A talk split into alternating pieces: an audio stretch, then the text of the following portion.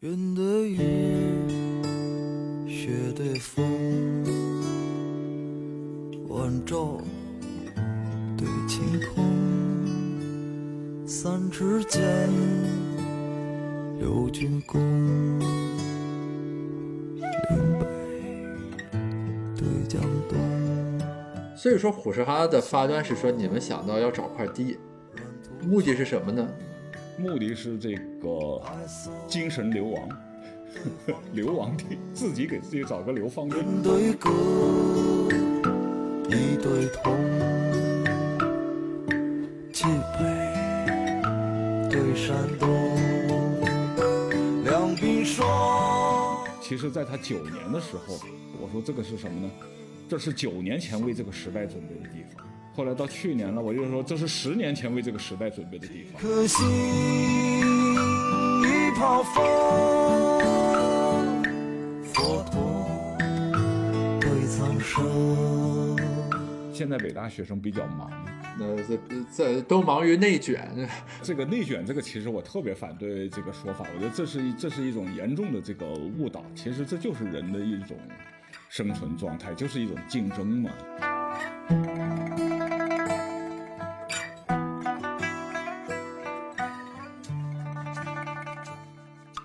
，Hello，大家好，欢迎收听这一期的子非鱼，我是 Gareth。那么今天呢，是我们正式的二零二一年的第一期播客。我今天请到的对谈嘉宾呢，是本播客有史以来最年长的这个嘉宾啊，是我北大的大大大大大师兄。然后我和这位师兄结缘呢很有意思，就在之前的播客中，我跟大家聊过，在我本科毕业那一年，有几位师兄办了一个活动，要从我们那届的北大，我们那届的北大毕业生里面选十二个人，每人毕业之后送他们六十万块钱，啊，这个一掷千金的这个社会实验，就是今天这位嘉宾师兄所发起的。此外呢，师兄在河北的这个滦平县的虎石哈镇有一个生态农场和塞北学堂，这是一个很神奇、很难以描述。呃，但又让人很喜爱的一个地方。我非常希望的是把我在古什哈这个小镇上所感受到的东西传递给大家，但是我没有办法用定义和文字的方式来进行表达，所以我们就索性把这个师兄请来了，然后我和他聊一聊，让大家感受一下，在中国的这样一个地方，有这样一群人在做这样一种难以定义的事情。啊哈喽，师兄，欢迎欢迎。光宇好，大家好啊。我是老林，很很高兴光宇把这个二一年的第一期播客给我留了下来。呃，我知道今年过年那个虎石哈进行了那个跨年夜谈的活动，对吧？就是从前一天晚上八点左右，大家在线开始聊天儿，一直聊到你说最后是聊到了凌晨四点，啊，其中有一个那个在线拍卖环节，我还去主持了。呃，我们从这里开始聊起，就是这个跨年夜谈活动最一开始是怎么来的呢？啊，跨年夜谈活动。是从二零一九年到二零二零年那个跨年开始的。OK，就是当时正好赶在年底之前，虎视哈这个粮仓的改造工程完成了，所以实际上我们大概在八九月份时候就想，这个当时预计年底粮仓完成，那么我们用一个什么活动来启动这个粮仓的新的用途，就是让粮仓改造后粮仓进入新的使用。所以当时想的就是搞个夜谈，所以那搞个夜谈，当时想那是这这个夜谈，因为我们在呃北大有很多这个读书活动，就是有一定的这个群体啊能够参加这个活动，有一个群众基础能够搞这个活动。但是那么要适应这么多人，跨年时候选个什么话题呢？那就选一个就是比较虚、比较飘，或者说大家都能扯得上的话题。所以那时候去。那年跨年讲是就请了这个陈嘉映教授啊，哲学家，当时来了一百五十多人吧。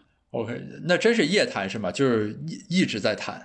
对，当时我跟陈教陈教授说的就是要求，就是讲什么我不管，他自己选题目，但是我只是要求一个，就说你这个夜谈得至少得持续到十二点以后，而且这个我们要在不知不觉中这个过十二点，中间没有什么。跨年呃倒计时啊什么这些，大家数数啊这些东西都不能有，就让大家在谈的过程中不知不觉的过去。啊，这个是跟今年跨年不同。今年因为在线上，呃，就迁就了一下大家，我们就搞了一个这个跨年烟花，就是跨年的那个零点是放了烟花，但去年就是完全就弹过来。这个设计是出于什么考虑呢？就说虎鲨的跨年跟通常大家的跨年要有些不一样，就不不不能只是欢乐啊，大家聚到一起本来就挺高兴的了，这高兴就足够了啊，不需要我们再营造什么活动仪式去增加这个欢乐啊，让大家比较平静的或者做一些这个平常比较少的这个事情，比较少遇到的事情来度过这个跨年，让虎鲨的这个跨年呢有特点。那你之前说初步规划先从跨年夜谈开始聊起，你的思路是想聊啥呢？呃，我是思路是给虎石哈的未来做宣传呀。啊，那太好了。那我们先聊一聊虎石哈好吗？啊，那聊虎石哈就太长了，十年。这个没有关系吧？就是因为我之前去过虎石哈嘛，就是我其实不太知道怎么定义那个地方。呃，可能你也没有官方定义，对吧？你要我叙述，只是说我我试图有过，想了很多回，一直都没有过。OK，一一直都定不出来啊。不是就说向人说清楚虎石哈是什么，这个事情是呃极困难的一个事情。那事实的角度来说，是你们在十年前在河北一个叫虎石哈的小镇，呃，拿了我不知道什么数量级的地，是几百亩的地是吗？第一开一开始是租了一百亩的地，盖了三座小木屋，现在是二百一十亩，就是除了原来的一百亩，还有一个八十亩的待待确定用途的地，还有三十亩的这个苹果园，啊，另外还有一个粮仓，就另外加了一个粮仓。哦，粮仓是单算的，对对对，所以说虎石哈的发端是说你们想到要找块地，目的是什么呢？目的是这个精神流亡，流亡地，自己给自己找个流放地。OK，就是找一个地方进行自我流放，这是为什么要找块地方？对，这这就是要找一个边缘地带。就是当时我记得我们那时候在那个零九、零八、零九年，我们谈的很多，当时谈了很多的，就我们的描述我们状态的一个词叫做游离，就是自己不在这个不在这个社会主流，或者也不想在这个主流之之列之内，要到这个边缘待着，处跟社会处在一种这个若即若离的这个游离状态。虽然我们这离北京界只有十八公里，嗯从北四环望河桥到这儿一百四十多公里，其中有一百二十公里是，一百二十多公里是在北京走。离开北京，我们其实只有十八公里，但是我们那样也是一种离开了，就是那为什么又要离开呢？是因为当时你们觉着到了某一个岁数，或者人生到了某个阶段，北京是主流嘛。不，那为什么要离开它呢？就我个人来说，就是觉得有点跟不上这个拍子嘛，跟不上这个这个市场和社会的节奏嘛。哎，当时零五年，那你是多少岁呢？当时零五年我正好四十嘛，啊就所谓四十不惑的时候。那啊、在不惑之年，你感觉跟不太上这个社会的步伐和拍子。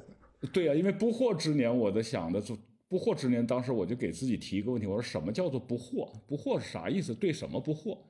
后来我给了自己一个说法，就是四十不惑是什么？就对自己在这个世界上的位置，哎，应该清楚了，明白了。然后这个时候你想到说，就是这个节奏或者说步伐太快，跟不太上，然后我要找一个边缘地带去待着。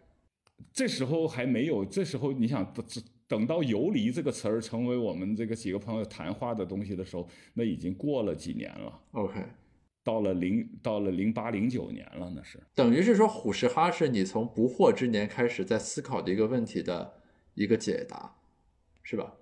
至少从物理空间上来说，可能是一个结果，对问题可能还是没有答案。就是对当时或者说没有一个明确的提问，就是说不是先问了然后再答了，就是反正那时候遇到了问题了，遇到有了困惑了，或者说这样呃想想有所变化，或者说是想给自己找到一种自己舒服的生活状态啊，然后就顺着事儿就走走走就走到了这个一零年，就是有火叉这个地方了。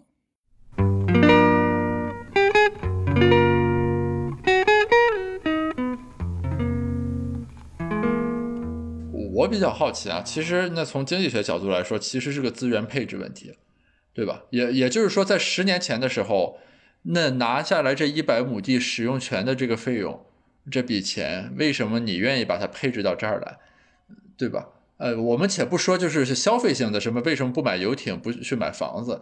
那至少你也可以有其他的这种，比如说和教育实验相关的用途，对吧？你也可以在北京市里面搞个什么文化中心，或者说诸如此类的。就当时你面临这种选择的时候，是怎么想到说我们把钱弄到河北这个小镇上去？而且你当时估计也没有想到说十年后要把这个地方弄成这样，对吧？没有，第一年我们弄什么都不知道。第一件事情呢，先盖了三座小木屋在这儿，然后第二件事情呢，就是第二年开始搞生态种植。那为什么搞生态种植呢？也是偶然，就是我们在北大那个读书活动呢，请了中科院那个植物所一个研究员讲生态农业的。讲完之后，我就说，我一听，哎，我说我们那正好河北有一百亩地呢，我说你帮我去看看，看那地方能不能搞生态农业。然后我他还就跟着真的就跟我来了，就跟着我来了一趟，来了一趟。他说这地方好，是我我说为什么好？他说首先最重要的一条，这里没有工业污染。就当时镇上最大的一个工业企业就是一个砖砖厂。那这反过来说，这镇应该很穷了，对吧？就曾经它是一个比较重要的交通节点，就是它四有点四通八达的意思，就是。呃，东边连着滦平县城，北边通往丰宁县城，南边和西边都连接北京，都跟北京接壤。但是后来随着这些年的交通发展变化，第一就是这个京承高速开通了，第二这个它的它的这个东南方向吧有京承高速，它的西边是这个京嘉路，后来改造成这个一级路了，大概就在我们来虎沙的前后完成改造的。就这个这样的话，这条路那经过虎沙哈的这个车流人流就一下子就减少了，所以八十年代时候，八九十九十年代吧，据说这个虎沙哈还得有当地还有当地这个滦平这个小香港之称，一个局部的香港，呃，对对对，一个县域的香港。但是到了到了两千年以后，慢慢它就就基本上停滞了，就是经济发展就没有什么新的这个增长点。然后后来农业为主了，啊，你你刚才说的那个，呃，什么中科院的生态种植的那个，我们现在所谓的虎石哈的那个大米、水稻、鸡蛋什么的，这些就都是当时的那个遗产，是吗？嗯，对对，水不是水稻，我们是旱稻，旱稻就是另外一个故事。旱稻是因为来这种地之后，第一年来了之后，我说种地第一年还没种，就是一零年来的，一一年种还没种旱稻呢。我说我是南方人，我想吃大米，现在自己种地了还吃不上米，就对我来说是个是个问题啊，是个遗憾。结果正好我看那个书呢，看书看到一个就明清明清这个江南农业这么本书里面平明提到旱稻。后来看那个许倬云那个讲汉代农业的一本书也讲旱稻，哎，我突然发现这个旱稻好像是中国应该应该有的一个品种，然后就让人去找，结果在河北农大吧找着这个种子了。后来在中国农大也找到一些种子，但试种之后发现还只有河北农大这个种子适合这儿，因为这儿的这个无霜期短，生长期不够，就有的种子很多旱稻种子在这儿还长不成熟。我不太懂啊，这个就是说旱稻这个种子在，比如说在河北还不是一个很普及的作物，是吗？我听下来就是说这种子还是需要找的。旱稻历史上在中国是一个很普及的作物，就是说不光是这个北方，包括南方也种植旱稻。为什么呢？因为原来水利设施比较差，所以南方的这些丘陵山区呢，它没有水利设施，所以它种植水稻很困难，所以都只能种旱稻。解放以后，两件事情，一个就是这个水利设施发展了，搞农田水利建设，水利设施发展了，这个能浇水的水田啊，水田面积增多了。第二个呢？这个旱稻的产量迟迟上不去，一直比较低。我们现在的旱稻，因为我再加上我们采取这个生态种植的方法，不用化肥，所以我们旱稻的产量一亩只有这个三百来斤。水稻的产量又通过杂交啊等等不断提高啊，所以这样呢，这个旱稻就慢慢大家就都不种了。之所以要早吃，因为慢慢就被大家放弃了。呃，这里面还特别遗憾的一个东西呢，就是。当我们种了旱稻之后，当地村民告诉我，这里原来种过一种类似类似的这个作物，当地叫荆子。从那个时候，大概就从一二年左右开始，我那我说就找这个当地本地的这个荆子的这个品种，但是我找了将近十年了，就包括到周边周边的乡，到周边的县去找，通过各种途径，政府的呀、朋友啊这些各种途径找，到现在也再也找不到这个金子的种种子了。这感觉好神奇啊！就是说，哦一个曾经在这里种植过的作物，对吧？那包括很多现在还健在的人，应该都是看过它、吃过它、认识它的，但是却找不着了。对这个种子，一一个物种，一个这个作物品种绝种是很容易的，大概种子大概五五五到八年吧，可能它就会失活，它不能发芽了。它时间长了，这种子你不种不种留在这儿，不种它不繁殖，那这个种子过上几年哦就没了。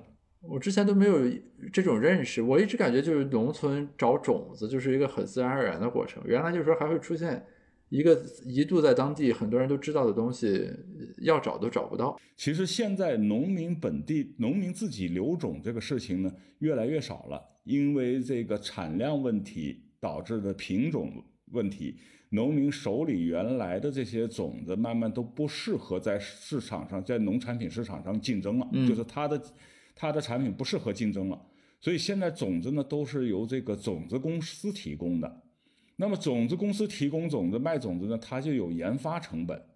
那为了销，为了回收这个研发成本呢，采取什么办法呢？那如果说种子卖给你了，你自己再繁殖，那不就他就卖你一回，不就没得卖了吗？嗯，当然，你这个自己的繁殖种子会有衰退的情况，会有这个衰退的情况。但是呢，他为了更好的销售，为了更多的销售种子，让你一年一买。说现在种子它你买来的种子，基本上大部分呢是不能再繁殖的，就可以结果实，可以结实。哦，这个就是生物技术保证的，对吧？就等于是说我这个种子种下去，长出来的那个果实是可以吃可以卖的，但是我如果把这个收下来再种是长不出来的。对对，为什么呢？它因为它实际上它是通过不断的扩繁，就扩扩扩充的扩，繁殖的繁，就通过不断的扩繁，让它那个繁殖能力下降，下降到这个不能基本上不能再繁殖了啊，这个种子就拿出来供应市场。你在去虎石哈之前，你懂这些吗？呃，不知道这个是我来，我们来第一年不是啥都没种吗？当时就弄弄了两亩地，说那种啥呢？说种这个苜蓿吧。当时那个卖苜蓿种子的那个小伙子，他好像是个学农业的，是是科班出身的。他跟我说的这个是当时苜蓿这个种子事，他跟我说的。他说苜蓿种子都是什么？都是在欧洲育种，然后到美国、到美洲去扩繁，因为美洲土地方大呀，土地成本低呀。所以在那边扩繁，扩繁到了这个不能繁殖的种子，然后拿到这边来销售。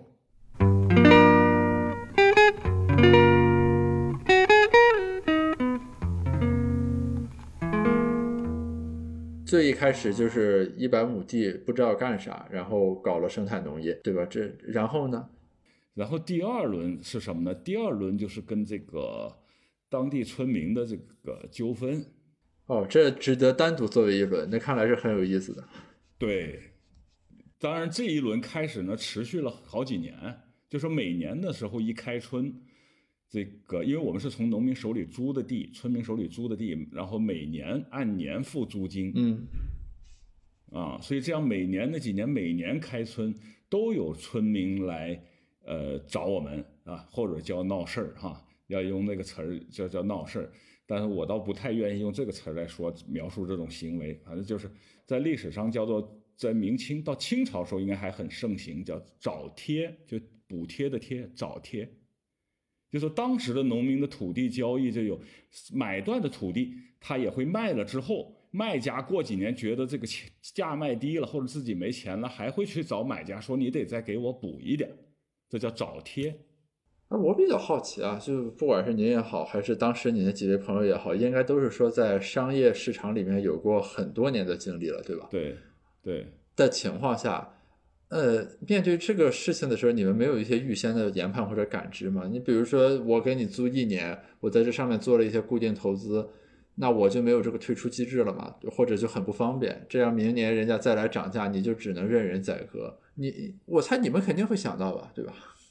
但是我们到这儿的目的，不是在做一个企业，不是在做一个经营的事业，我们就是想看看到底会有什么事情发生，然后我们会怎么解决，然后会最后是不是跟我们的设想一致？所以当时这个一年两头一两年，这个村民一开春就来的时候呢，我当时我就说了个数，我说到第五年应该就没人来了。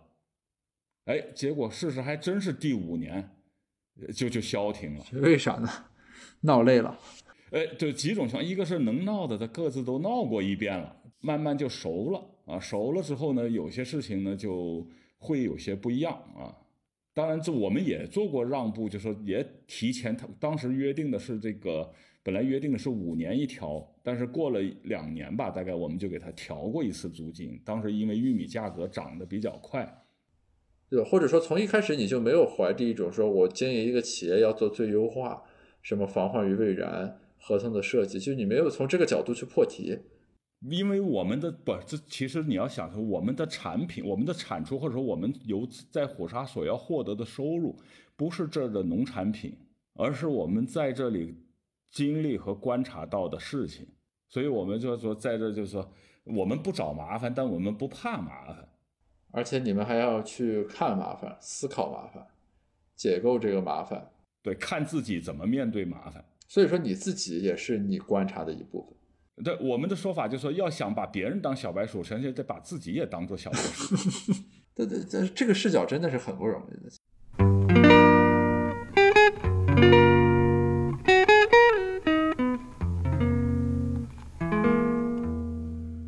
塞北学堂是什么时候起来的？塞北学堂它的前身实际上就是北大学生的支教活动，应该就是我刚来火车哈不。不久，我们在学校的那个读书活动里面，呃，有一个经常参加我们活动的一个学生，他是北大这个教育知行社的这个负责人。嗯，当时他听说我常往这个乡村跑，他就问我，说：“这个林老师这边你那边能不能搞支教？”然后我说：“行啊。”我说：“这个。”你过来吧，然后他就自行社来了几个同学，我就带着他们跟镇见了镇长，然后镇长就给介绍了三个校长都见了，见了之后首先选的是这个金台子，金台子小学，为什么选金台子小学呢？因为当时这个校长是最积极的，就是说其他两个校长对于安排这个学生来支教啊，说都表示欢迎，但是呢，没没有表示特别。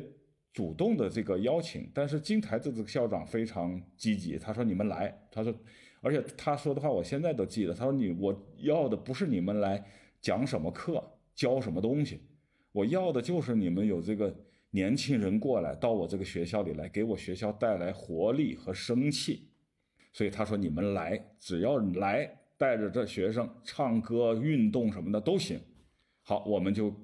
开始在那搞，就跟自行社合着来搞支教了。当时北大自行车那时候，这个绿皮车呀，到虎沙哈的绿皮车，啊，这这稍微补一句，我我第一次来虎沙哈就是从西直门北西直门站，也就北京北站，坐了五个小时的绿皮车到虎沙哈的。我跟我的我跟我后来的支教老师也是沿着这条路来的，就是北大这个学生支教，他们就在清华清华园站上车。然后坐了绿皮车到这儿，然后我们接上他们到火车站接上他们，每天送他们去金台子小学上课。后来他们还办过几期这个夏令营，就在那时候办的，大概半个月一期。那时候他们就住到学校里面去了，就住在学校里面，而且特别有意思，你知道那个有一年那个第一次办夏令营完了，那校长给发奖状啊，给学生发奖状，给老师发奖状，然后还有一份奖状很特别，我不知道这张奖状还。是应该还存着，是不是能找着？应该能找着吧。奖状发给谁的呢？发给北京大学。小学校长给北京大学发。那这个应该发个函给我们学校寄过来。这个校长其实思路是很前卫的，我我没有贬低的意思，但是你说对一个镇上的这种比较偏远的地区的一个校长，他能够从说就是不传授知识，而只是输入一些这种种子一样的这个 input。对吧？这个角度来说，支教这个事情，这种理解其实并不是所有人都有的。对，所以当时我就说，我说他这么一说，我说那我们就从这儿开始了，所以就从金台子小学开始了，嗯，然后后来慢慢慢慢就不断的演化，后来就因为他这个学生社团他也有更替，慢慢可能教育咨询社这边的这个延续没有延续下来，最近好像也在试图恢复，也在尝试恢复啊，因为这个好像现在学生，现在北大学生比较忙。那这这都忙于内卷，是吧？比较忙，不太容易。包括我们在那个学校的读书活动，好像找这个在校的本科生什么的，也比以前、比十年前难度要大一些。不知道是我们找人的人出了出有了变化，还是说学生有了变化，这个我不敢确定啊。嗯，但是他们给我的反馈是，现在的学生都比较忙了。这个回头不如交给我接管吧。好好好。嗯，所以我们后来就慢慢演化成，后来就有企业资助进来，就我们校友企业的这个资助进来，就是有了这个常聘的、常年的这个支教老师，然后支教地点呢也改到这个七中了，就是镇上这个初中。嗯，这是我们这个支教这一这一波故事。就是我们捋一下时间线，刚才是这个对吧？是先是生态农业。然后是村民闹事儿，然后在相仿的时间里有这个种地和支教啊，然后嗯，再往下走呢，虎石哈的故事现在是走到哪儿了？那要再往下走，就是可以说这个有这个粮仓了呗，就啊，对，粮仓是怎么来的呢？因为我最一开始去的时候，我知道它还没完工啊。对，粮仓这件事情呢，实际上怎么来的呢？是从这个。镇上面的几个老旧建筑来的。虎沙这地方历史不长，我记得大概就在二零一零年一一年前后，当时要帮镇里做这个镇区规划，我就找了这个北工大的一个老师，他呢有一个课题组专门做这个村镇这个乡村规划的，找他们来，他们的来当时就来了十几个人，包括老师和学生。当时在在虎石哈的对虎石哈这些建筑呢做了一个摸底，那时候他们告诉我的是，能找到的当地最老的房子，大概也就是六七十年的历史，所以这个地方是没有什么这个遗存的，没有什么建筑遗存的。但是有三个建筑呢，算是就相比在它这个不长的历史里面，算是有点年头，还有点意义的。一个呢是有一个原来有一个电影院。这个电影院呢，我进去过，都是用石头砌的那种虎皮墙，然后木梁、瓦顶的那么一个建筑。这个当时我觉得我是很吃惊的，我觉得还是挺有价值的，因为在一一个乡镇呐，或者说原来的一个公社有一个电影院，这个事情是很难得的。是因为当年七十年代修铁路，铁道兵有一个部队在这里驻扎，是铁道兵修的这个电影院。OK。后来铁道兵修完了，电影院走了，那，这电影院就留在这儿了。第二个建筑呢，是一个这个砖厂，砖厂本身没什么特点，但它有一根烟囱，很高，有几十米高吧。这两个，然后第三个就是这个粮仓。然后在这些年里面呢，先是那个电影院突然没了，就那时候正好那一任镇里的领导跟我们联系也不多。突然有一天，我就得到消息说那个电影院拆了。说为什么拆了呢？说想搞这个房地产开发。结果呢，这个房地产开发最后也没搞起来，但是电影院没了。就是要办的事儿没办，但先把电影院给拆了。对他也就卖了点石头，卖了点木材，卖了点这个价钱。我说他如果把电影院早知道他这样，他把电影院租给我。一年的租金，两年租金，可能几年租金都比他拆了卖了这东西多，卖石头卖的钱多呢。所以这个就很遗憾。第二个，那个烟囱，一五年也没了。烟囱为什么没了呢？为了北京的蓝天啊，OK，就说拆河北的河北拆一根烟囱，据说是这个我没落实哈，据说是北京是有补贴的。但是这个烟囱你都拆得起，有意思在哪呢？这个烟囱已经。得有大概至少得有十，可能有十年左右不冒烟了。就他后来烧砖啊，其实根本不用这个烟囱。拆烟囱那天我去看了，还拍了一些照片，但拍的不好，没有当时这个手机视频什么这些还不够那个，没有把那个烟囱倒下来的那个壮观情景给拍下来。所以烟囱被拆除的时候，其实只是一个象征性的东西了，对吧？它不是实际上排放什么污染废气的那个管道了，已经。其实这这也是我们学科所谓层层加码嘛，其实是对，对吧？就是你到了基层的时候，你如何贯彻环保的这个政策，它总是这个政策要放大的。那本来中央定的就是说治理污染，但是到你这儿，你只能通过这种方式来实现。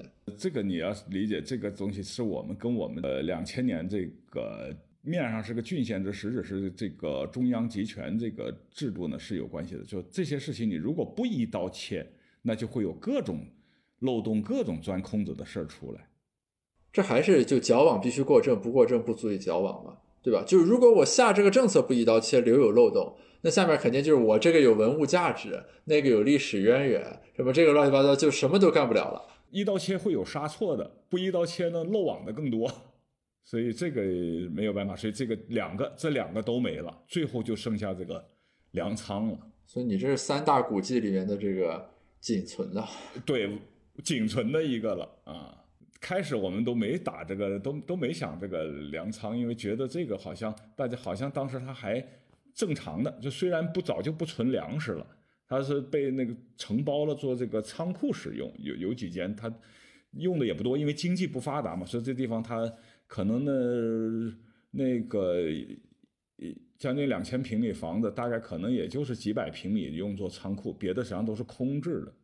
我们开始倒没想那个，但是等到这两个都没了之后，我就有点就有点着，所谓有点着急了，所以就开始。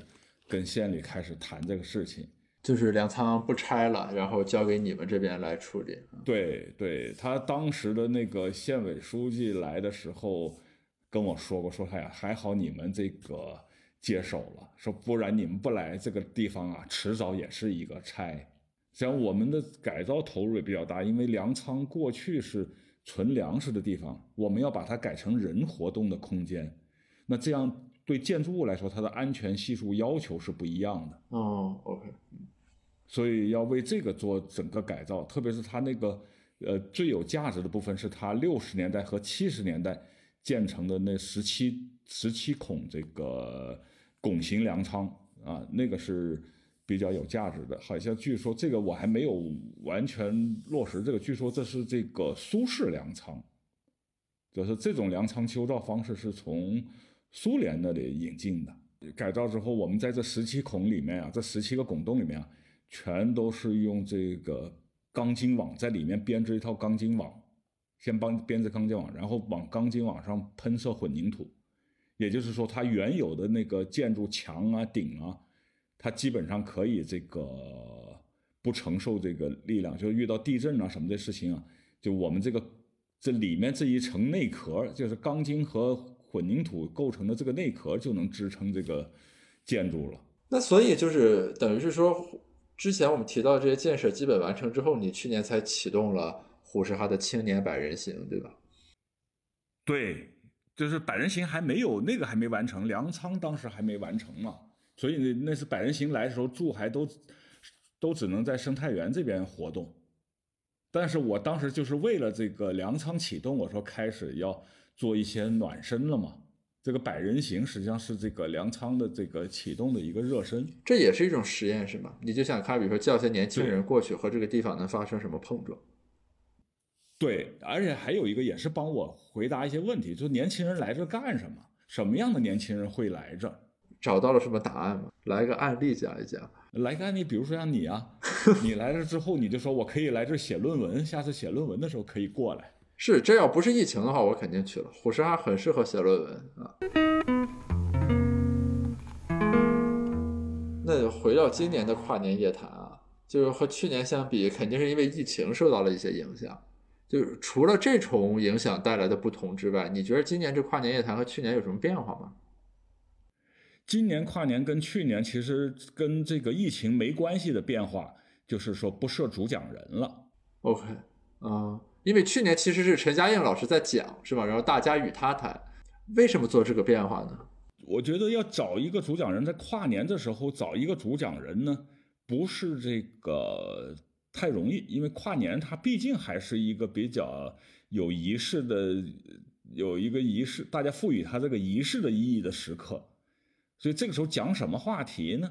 让谁来讲呢？要让这个靠这个主讲人来呃解决回答这个问题，我觉得不太容易。我说，与其这样，而且这一年，我想大家因为二零年过得比较特别嘛，大家的感受呢、体验呢会不太一样。我说，要不就弄得大家一块来聊一聊，就人也不弄那么多，定的说是四十人来这儿，四十人来在这一块聊一聊，因为我们那个会议区的名字就叫群聊嘛。我说就把它变成一个线下东西，当时是想的把这个群聊这个线上的概念用到线下来，办成一个线下群聊，结果没想到因为疫情影响，就它就变成真的群聊了，回到线上去了。而且这个变化就在大概就在跨年前一周内我们做的这个改变嘛。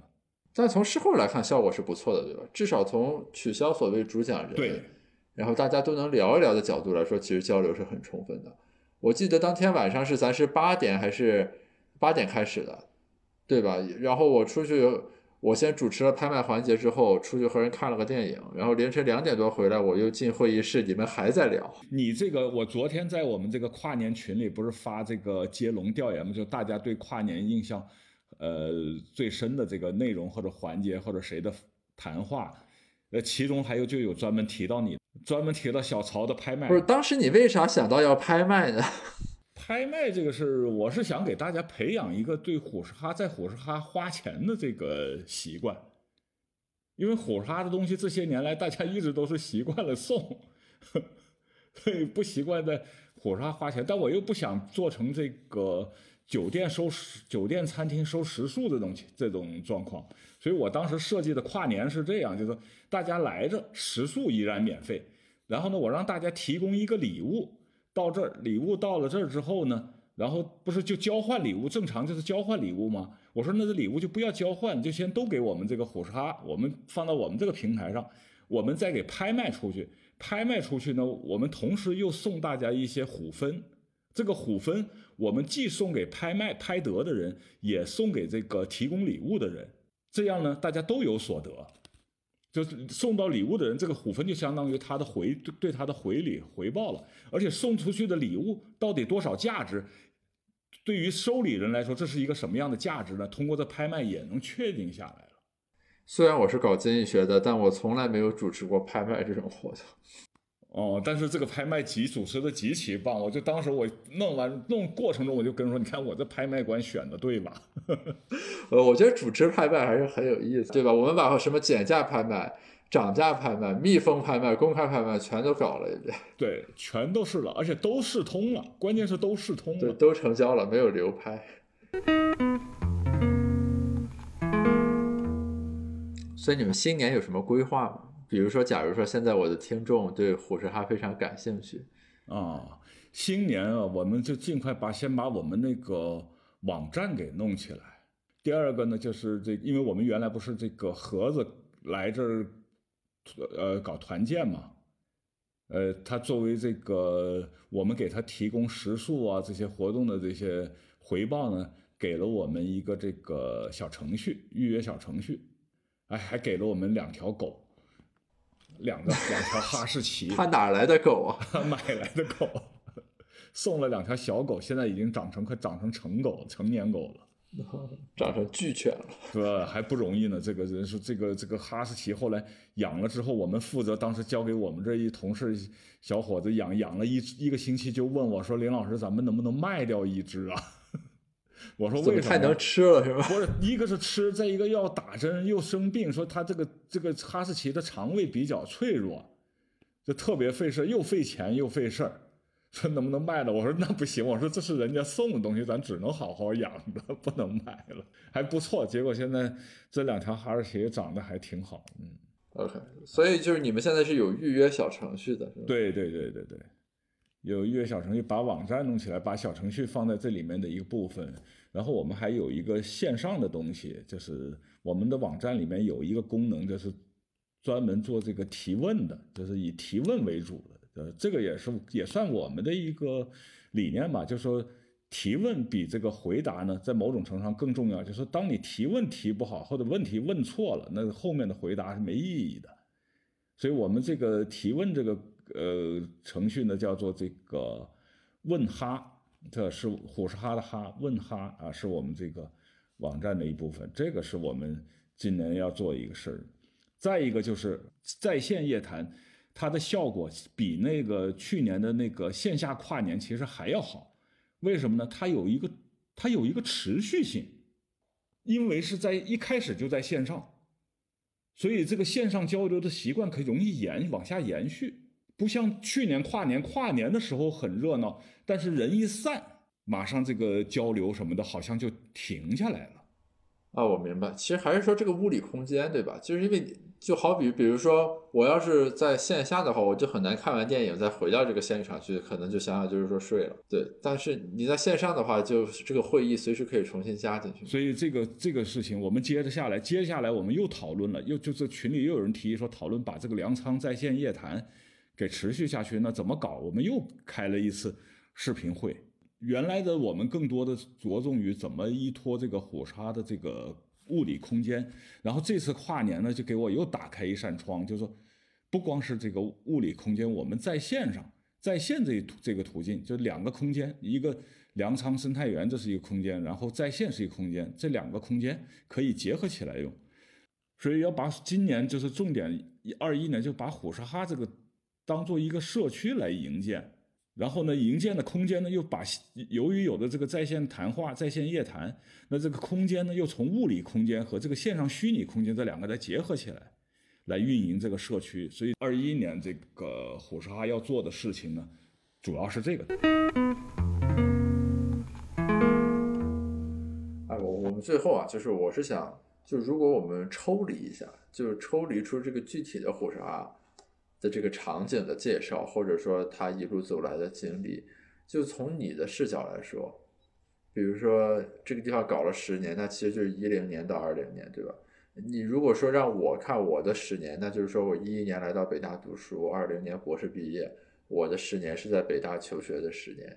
因为我之前几期播客呢，其实都在和我的同龄人吧，或者年龄相差不远。比如说我们看我的过去一年、过去五年，我我不知道就是到。到您这种于我而言是大师兄的这个状态，等于是虎视哈的十年是你的四十五到五十五是吧？差不多，就是说我们站在二十八回看十吧，呃，和站在四十五站在五十五回看四十五都是回看过去十年，但这个心态和看的东西应该还是会很不一样的。所以，我其实比较好奇，就是说，比如说你站在今天，我们刚才把虎视哈过去的十年捋了捋，一百亩地多少钱的投资，怎么样一步一步涨起来，就你。你比如说站在这个，嗯，岁末年初的这个节点上，你回看的时候，心里会有一些感怀、触动或波澜吗？还是说已经心如止水，非常的平静？呃，其实我跟你说，我要不是为了鼓吹虎是哈呀，我一般我自己不做这种，不做这种回忆的东西。为什么呢？因为怕自己老啊。所以你也是有恐惧的，等于某种意义上。我永远想未来的事情，就是让自己更多的想未来的事情，就是少做回忆的事情，或者另一个角度叫“好汉不提当年勇”嘛。就是说我更喜欢的其实是探讨未来，比如说你说今年，哎，虎鲨要干什么啊？但是太远的我其实也也不会去说。你说十年以后虎鲨什么样，让我勾画个蓝图愿景，那我也没有。就像我们十年前来着，其实不知道什么，就是带了一粒种子过来，然后看它这这个种子，我们也不知道是个啥，长出个啥玩意儿，结啥果，也不知道产量多高，也不知道，就看着吧，反正就是只有这个种子。其实，在他九年的时候，我一直在呃说拿这个来说事儿，我说这个是什么呢？这是九年前为这个时代准备的地方。后来到去年了，我就说这是十年前为这个时代准备的地方。哎，后来我再往后来，我发现好像还是有点道理。现在好像这个关注火沙人呢，慢慢多些起来了，因为大家的生活节奏好像跟十年以前不太一样了。就不光是这个疫情的问题，疫情更是到了疫情的事情上，那这个大家生活节奏的变化就更大了，就更符合这个，好像更是火沙，更是一种提前提前的预备一样。所谓的这种逃离，对吧？所谓的精神的流亡。对，大家现在不光是这个精神逃离了，是肉身也要逃离嘛？对啊，所以比如新事项的什么逃离北上广，但其实年轻人我觉得还是用不着逃离。年轻人还在忙于内卷，还是？不不不叫这个这个内卷，这个其实我特别反对这个说法。我觉得这是一这是一种严重的这个误导。其实这就是人的一种生存状态，就是一种竞争嘛，就是无无非是这个竞争，对竞争的表现形式不一样嘛，是吧？对吧？但现在这个时代总体有个特质，就是表达本身有的时候凌驾于它所表达的那个内容之上，而且这个趋势是越来越明显，我感觉。这个是跟什么有关系呢？其实你今天跟我聊，我今天来跟你聊之前，我在想这事儿。我们聊啥时候，我想到这个问题。我说我们干的事情是什么呢？有一个特点，后来我发现我们干的事情这个传播性差。但你刚才说这个表达这些东西什么凌驾于它内容之上，这东西为什么呢？因为它要传播，适合传播。就是有有了这个传播手段、传播技术发生变化、介质发生变化之后，这个对人的这个社会的这个影响是极其巨大的。其实你看，很多社会现象、社会问题出现，实际上都跟这个，呃，传播的媒介或者说交流 （communication） 这个媒介变化是有直接关系的。所以虎石哈后来我在想，我们做的事情特点是什么？包括我们在北大办这些读书活动啊什么这些，它的我们所有的活动特点都有一个共同特点，都是。不易不易于传播，好听点说呢，就是我们更注重这个内容。因为我感觉，比如说在咱们交流里面，你对内容、对事实、对实质的强调，你某种意义上就是和传播的这个要求是背道而驰，对对吧？对，咱们交流大部分时间是说怎么样把一个大家呃整天挂在嘴上的东西的真正含义捋明白，或者说怎么样把花里胡哨的东西最终落到实处。说是几个瓜几个枣，对吧？这是我们的对话所最常进行的状态。这个你天然就是反传播的嘛。你把这个挂出去，估计没有人愿意听这个。但但反过来说啊，你从经济学角度讲，你这也是一种机制设计，对吧？就是在这种情况下被你吸引过来的人，或者来了虎沙之后喜欢这个地方的人，是一群怎样的人？自由就是一个筛选了，甚至于到北京这个距离一百四十公的一百四十公里的距离也是一个筛选。是，对。我刚才想说，就是说，农家乐的他对农家乐他就不会跑这儿来。对，农家乐的过了分水岭隧道，就是在这个来北京北京来我们的路上，走金家路有一个叫做分水岭的一座山，就在云蒙山呢，森林公园呢。那个分水岭真的是个分水岭，不光是自然的分水岭，也是这个北京人活动范围的一个分水岭。分水岭南边农家乐哎非常兴盛，到了分水岭北边还有还就寥寥无几了。再往下一个村就慢慢就没了，是，所以我说就是，虽然你们在一开始对虎石哈只是说播下一个种子，看它长成什么样，没有很强的预设性等等，但是虎视哈所具备的一切东西，某种意义上都是一个机制设计的过程，因为他选择了就是他能吸引什么样的人，他能留下什么样的人，对吧？什么样的人会对他感兴趣，就是我们所谓的 self selection 嘛，就是自选择的过程，这是一个。对，而且这个事情我们开始可能是就这么做的，但不知道为什么这么做。但做着做着，特别是那个遇到经济解释之后，我们就更多的可能多了一些这种有意识、有意识的去验证一些东西的这个做法。